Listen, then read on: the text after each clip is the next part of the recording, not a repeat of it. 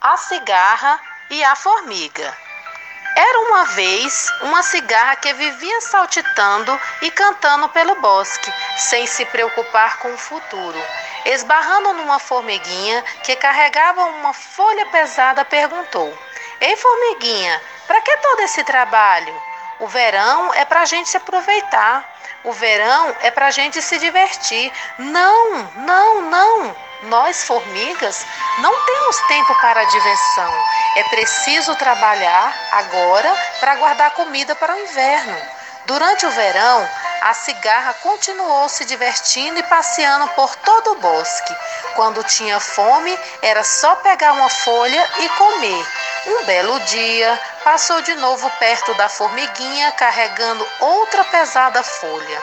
A cigarra então aconselhou: Deixe esse trabalho para as outras. Vamos nos divertir.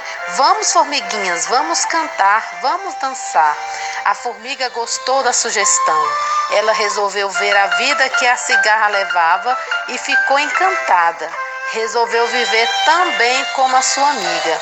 Mas no dia seguinte apareceu a rainha do formigueiro e, ao vê-la se divertindo, olhou feio para ela e ordenou que voltasse ao trabalho.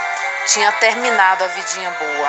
A rainha das formigas falou então para a cigarra: Se não mudar de vida, no inverno você há de se arrepender, cigarra. Vai passar fome e frio.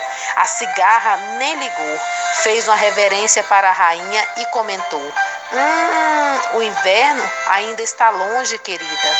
Para a cigarra, o que importava era aproveitar a vida e aproveitar o hoje, sem pensar no amanhã. Para que construir um abrigo? Para que armazenar alimento? Pura perda de tempo. Certo dia, o inverno chegou e a cigarra começou a tiritar de frio. Sentiu seu corpo gelado e não tinha o que comer. Desesperada, foi bater na casa da formiga.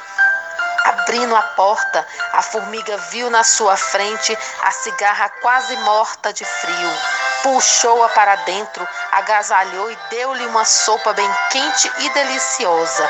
Naquela hora apareceu a rainha das formigas que disse à cigarra: No mundo das formigas todos trabalham, e se você quiser ficar conosco, cumpra o seu dever, toque e cante para nós.